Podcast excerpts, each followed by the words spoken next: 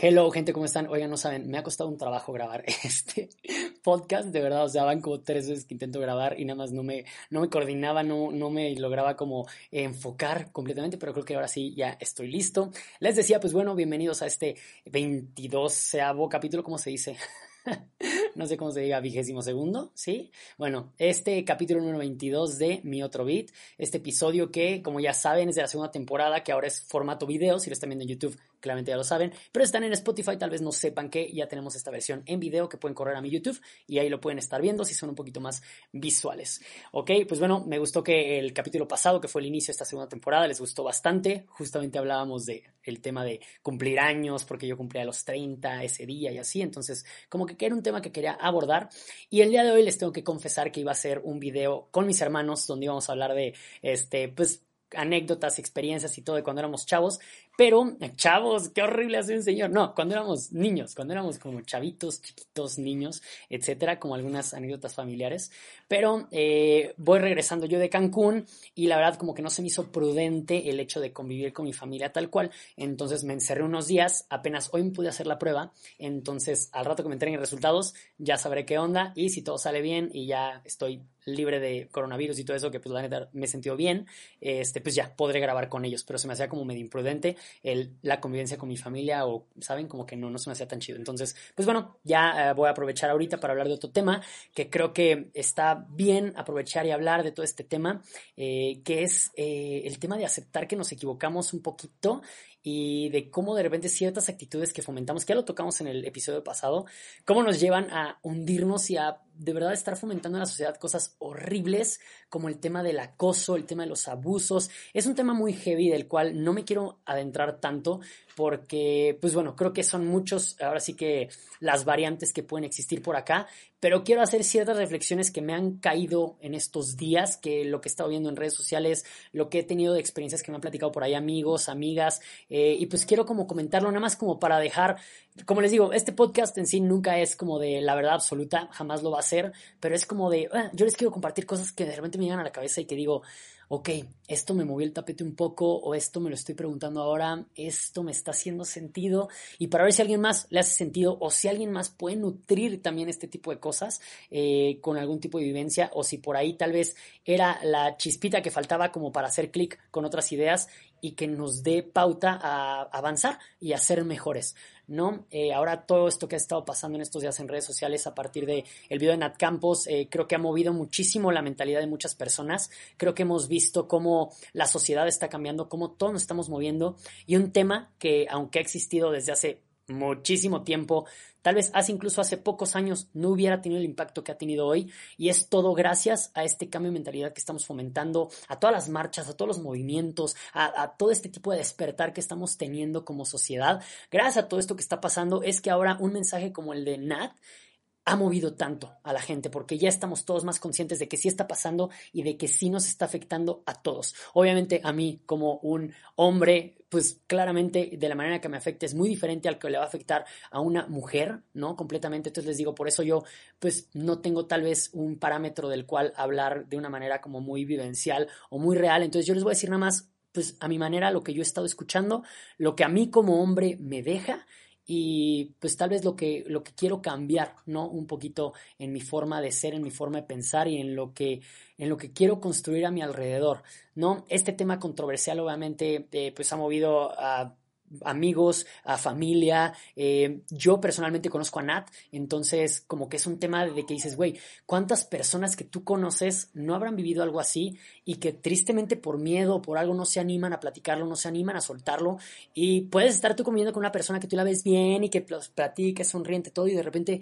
¡Pum! Resulta que vivió un abuso, eh, una violación, un acoso, algo así muy cabrón y tú ni siquiera sabías, no tienes ni idea.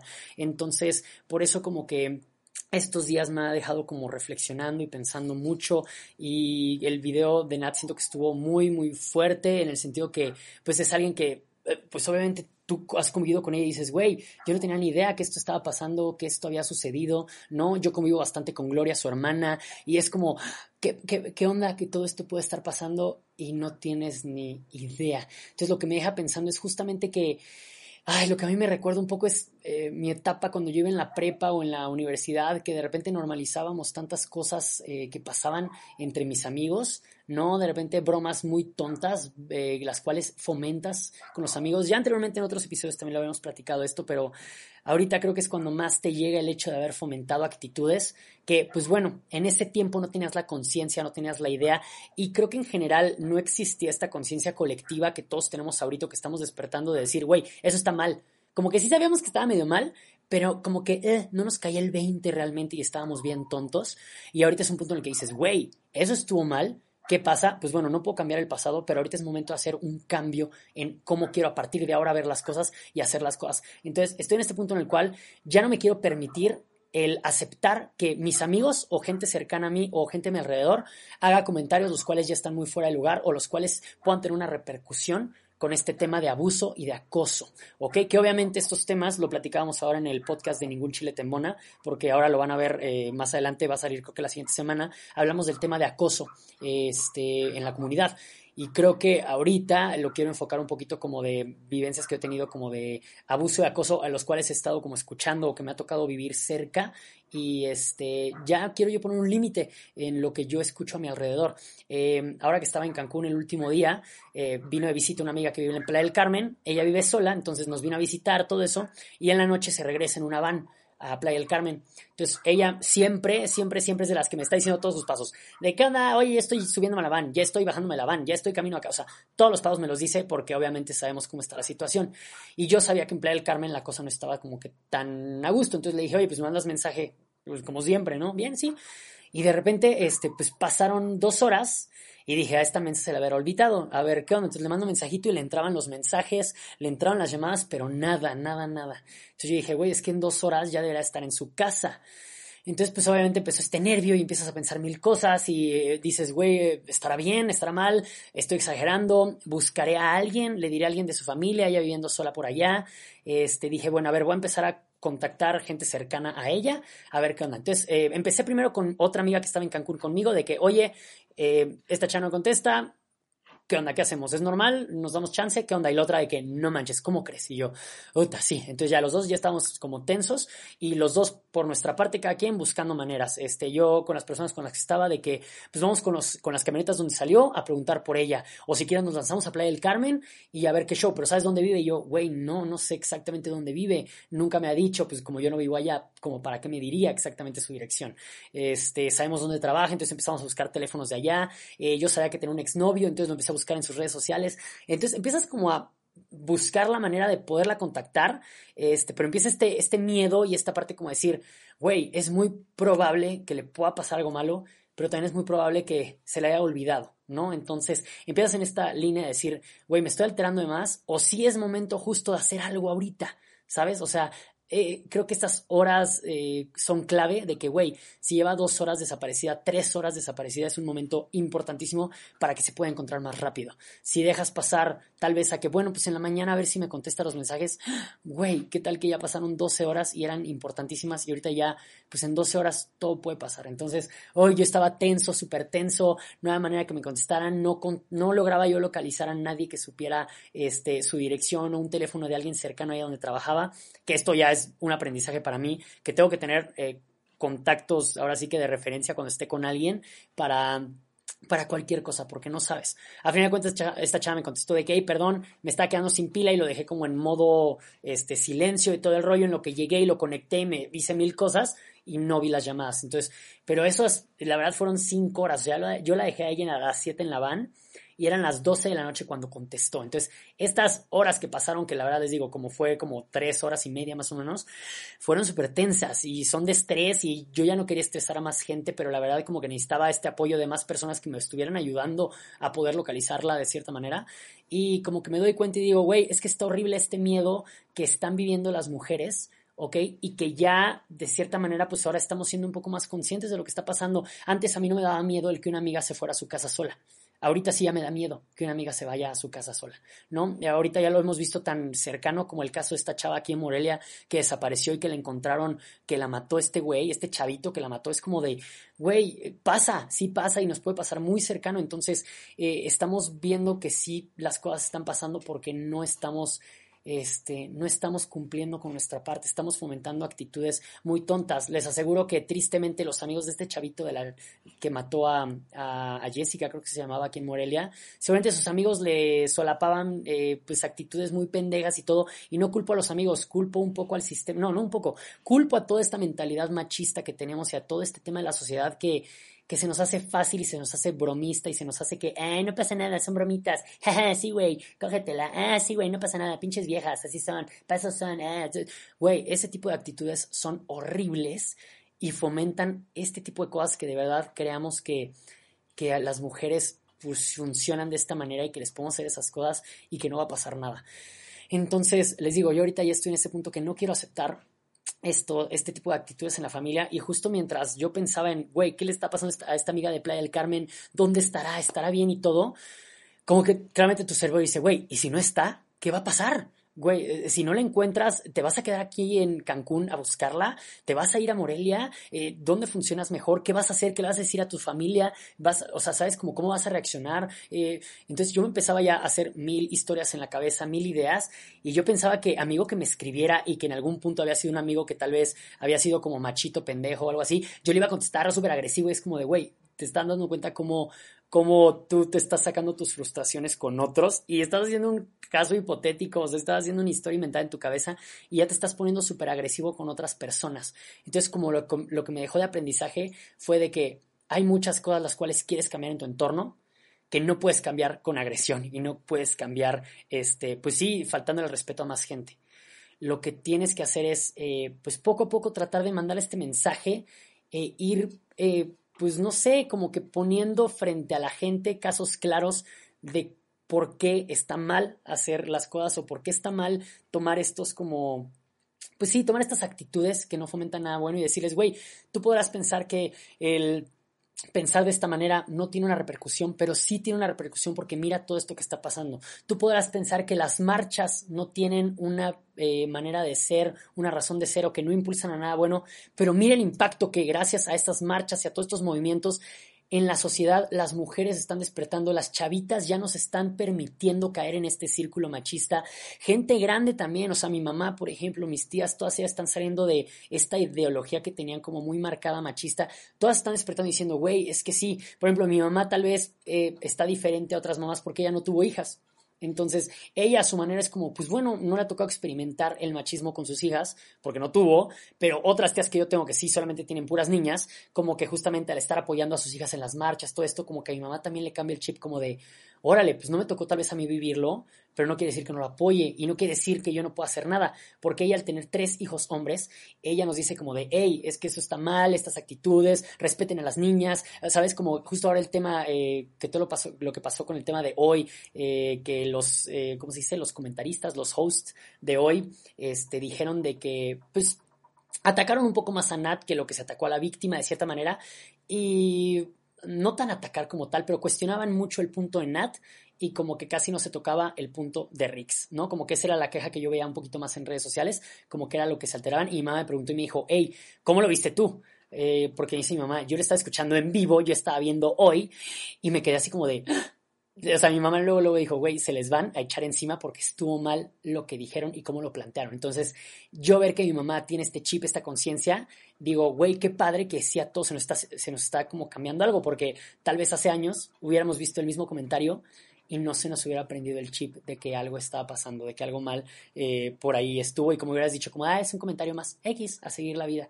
Entonces, qué bueno ver este tipo de despertar. Y yo siento que a veces lo que les digo, este tema de ser agresivos con otras personas por el hecho de demostrar un punto, no está bien. Yo veo en redes sociales cómo se están poniendo en contra de esos comentaristas y claro que se tiene que exigir que pidan un perdón porque tienen una voz a nivel nacional, pero también es como se los decimos. Yo veo cómo atacaron a Andrea Legarreta de repente contra sus hijas y digo, wow, wow, o sea, sí está bien decirle, Andrea, la cagaste, güey, qué pedo. O sea, sabes, como de, así no está bien, así es la manera correcta, esto y esto y esto es lo que debiste haber dicho, ve los puntos aquí. De entrada, algo que debieron de haber hecho todos los que estuvieron en hoy es haber visto el video de Nat. Si vas a hablar de una noticia y vas a tomar, ahora sí que vas a dar una opinión, tienes que conocer qué está pasando. ¿no? Antes de hablar del tema, tú tienes que haber visto el video de Nat y si vas a hablar de los dos puntos, tienes que haber visto también las historias que subió Rix y tienes que estar viendo lo que está comentando la gente en redes sociales y tienes, o sea, si vas a dar una noticia y tienes tanto poder mediático, tú tienes que analizar todos los puntos alrededor. No puede ser que estás al aire hacia millones de personas y estás diciendo, pues ¿por qué estaba ella con el acosador y con el violador si, si tanto tiempo ahí convivió con ella? Cuando, güey, lo que creo que la mayoría del tiempo Nat se la pasa explicando por qué tenía que seguir conviviendo con Rix, ¿no? Entonces, yo lo que veía era mucha gente hablando de Nat sin haber visto el video de Nat. Y creo que eso estuvo pésimo. Cuando vas a tomar tu...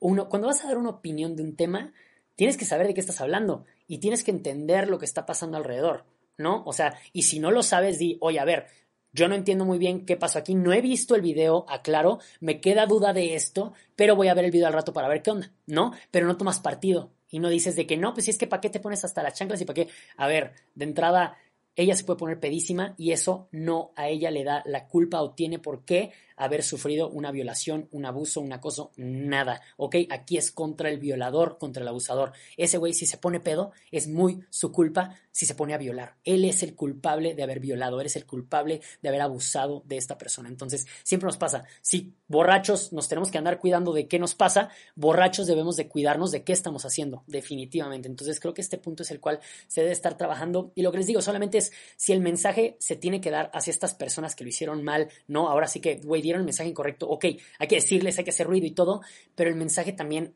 creo que hay que buscar que dentro de la congruencia que estamos tratando de enviar en nuestro mensaje, pues no venga el atacar ahora a las hijas de Andrea Legarreta y todo el rollo es como de, güey, a ver, como que no va por ahí el, el caminito. Pero no, les digo, yo lo que me di cuenta es que quiero cambiar en mi entorno, eh, lo que se está haciendo y todo.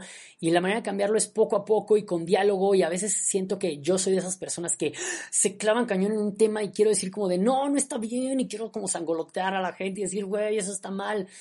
Pero también la gente no aprende cuando le gritas y cuando le hablas así. La gente aprende cuando primero está dispuesta a escuchar de entrada. Cuando tú veas y llegues con alguien que no está dispuesto a escuchar, no vale la pena que tú te desgastes Tú puedes poner tus puntos de, oye, pues mira, yo he visto que, ¿por qué ayuda tal y tal cosa? Por esto.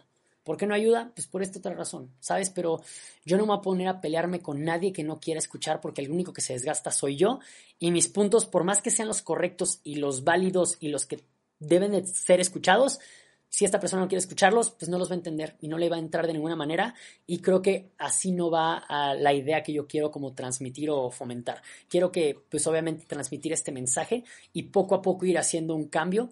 Y creo que, por ejemplo, yo, amigos que sentía que de repente estaban cayendo como en esta idea o que no fomentaban cosas buenas, pues de repente como que me alejé un poco pero creo que también tal vez no sea la idea, ¿saben? Como que ahorita lo estoy pensando un poco y es como de, güey, tal vez eh, estuvo bien alejarme tal vez de estas personas, pero qué tal que yo pude haber sido el factor de cambio en ayudarles a darse cuenta que estaban mal, porque tal vez si yo tengo otro chip y en lugar de decirles, oigan, estamos haciendo las cosas mal, ¿por qué no lo hacemos así? Yo me alejo y ellos se quedan con el mismo chip, es como de, güey, ¿sabes? Como que tú ya, ok, te libraste ese problema, pero ¿Qué tal que tú pudiste haber aportado algo por ahí?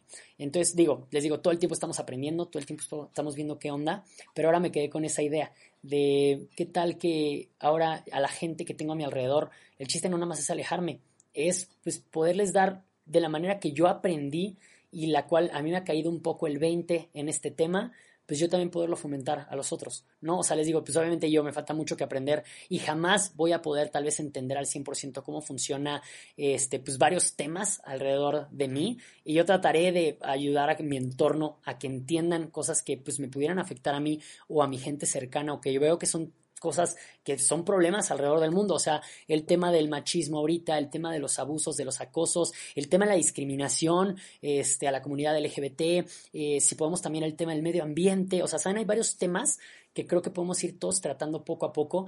Y no es el chiste abarcarlo todo al máximo, sino, güey, ¿Qué podemos ir abarcando poco a poco? ¿Qué podemos ir cambiando? Lo que les decía en el episodio pasado un poquito. Ve a tu alrededor qué puedes ir cambiando y trata de modificarlo. Y esto es lo mismo acá. Pero creo que también el cambio viene con uno mismo.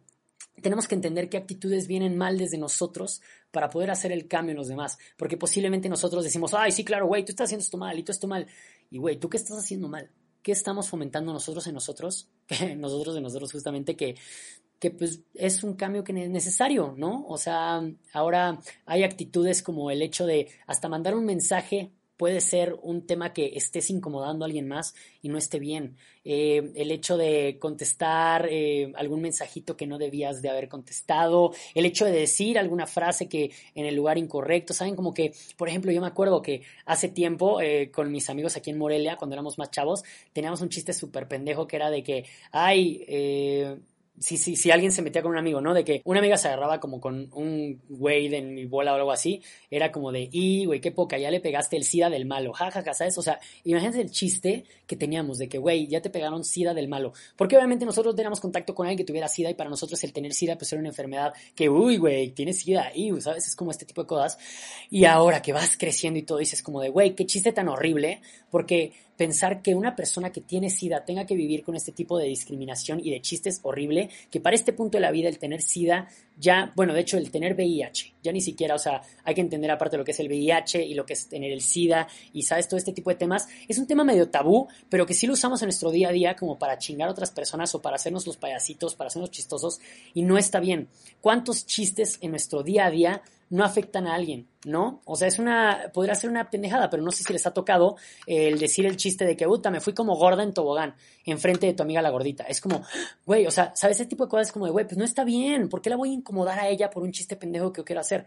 Puedo decir otras cosas, puedes, ahora sí que em, la comedia no tiene por qué ir peleada con que ya nadie se puede reír de nada. No, no, no. Creo que el chiste de la comedia es que te puedan hacer reír sin tener que insultar a nadie más. Si te puedes tirar a ti, órale, qué padre. Pero también, ahora veía un tuit de Gerudito que decía de que eh, ahora es tan complicado hacer comedia. Algo decía como que era muy complicado hacer comedia ahora para que nadie se ofendiera.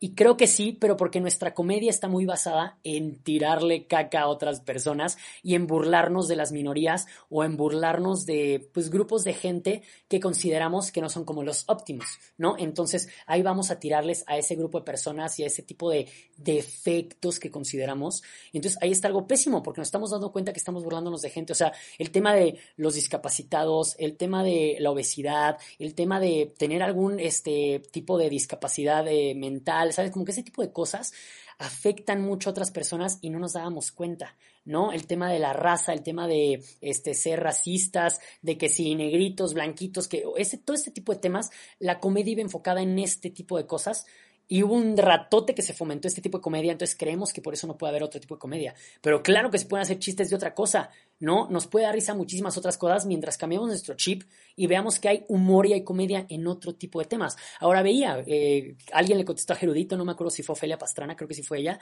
que le decía de que es que ahora el chiste no está en burlarte las minorías, sino en burlarte de aquellas personas en posición de poder o donde está el poder, ¿no? Entonces justamente ahora es voltear un poquito el tema y burlarte de que, güey, o sea, justamente tirarle a los millonarios, ¿no? Por ejemplo, güey, verdaderamente un millonario no sufre por ser millonario. Entonces, si haces comedia alrededor de lo que sufren los millonarios, güey, te cagas de risa. O de un político, o de, ¿sabes? Este tipo de gente, o sea, que tiene como cierto poder en algún punto. El tema de que ahora hay chistes contra los blancos.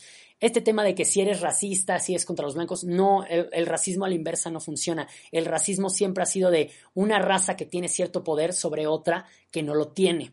Entonces, cuando la raza que ha sido suprimida o que ha sido controlada se burla de la raza hacia arriba, ya no es este ya no es racismo. Entonces, esto es un tema súper complejo al cual pues, no me puedo meter tanto, pero hay que meternos a estos temas. Luego hablo con, este con estos temas de la gente y la gente es como, no, güey, es racismo. Quieras o no, es racismo. Y es como, a ver, no te lo tomes personal. Si te estoy diciendo que eso no es racismo, no es contra ti. Si te estoy diciendo que lo que estás haciendo está mal, no es porque sea contra ti, es porque hay que cambiar toda esta idea, ¿no? Si te estoy diciendo que el racismo a la inversa no es racismo, a ver, ¿por qué no es? Hay que escuchar, hay que ver ejemplos, hay que leer más y ya nos vamos a dar cuenta del por qué este punto tiene validez. Entonces, entender por qué el racismo al revés no, no que no sea malo, sino que, güey, no tiene el mismo peso que el racismo como ahora sí, bien dirigido de blancos a negros, por ejemplo, o algo así. Entonces, es un tema muy, muy complejo, creo yo, que igual lo podemos desglosar después. Y me gustaría en estos episodios ya empezar a invitar eh, más gente, expertos para dialogar. Y justamente para tener esta parte de que, a ver, eh, sobre todo tengo uno ya muy en mente que quiero hablar de salud mental, que de hecho ahora sí hizo muy chistoso que pregunté en Twitter que de qué querían que habláramos y el tema fue salud mental.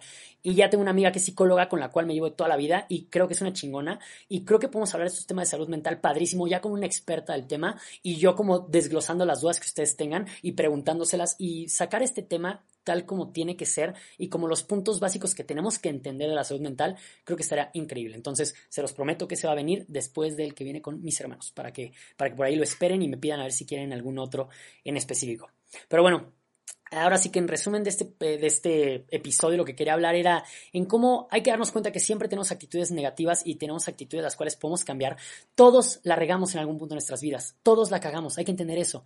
Y a veces nos da miedo aceptar que la cagamos porque las repercusiones sociales son muy duras. Creo que la gente luego se nos echa encima y es como de, ah, no, es que si la cagué, la gente se va a venir encima y me van a hacer quedar mal y, güey, yo no voy a soportar la presión social de que lo hice mal. Y creo que cuando poco a poco nos damos cuenta que todos hacemos cosas malas sin querer a veces y no cosas con intención mala, sino que a veces hacemos las cosas mal de cierta manera. Si te vas dando cuenta que poco a poco y diario, todo, todo el tiempo estamos haciendo cositas que, puta, pudimos haberlas hecho bien o pudimos hecho pues, mejor tal vez, te das cuenta que es más fácil ir aceptando.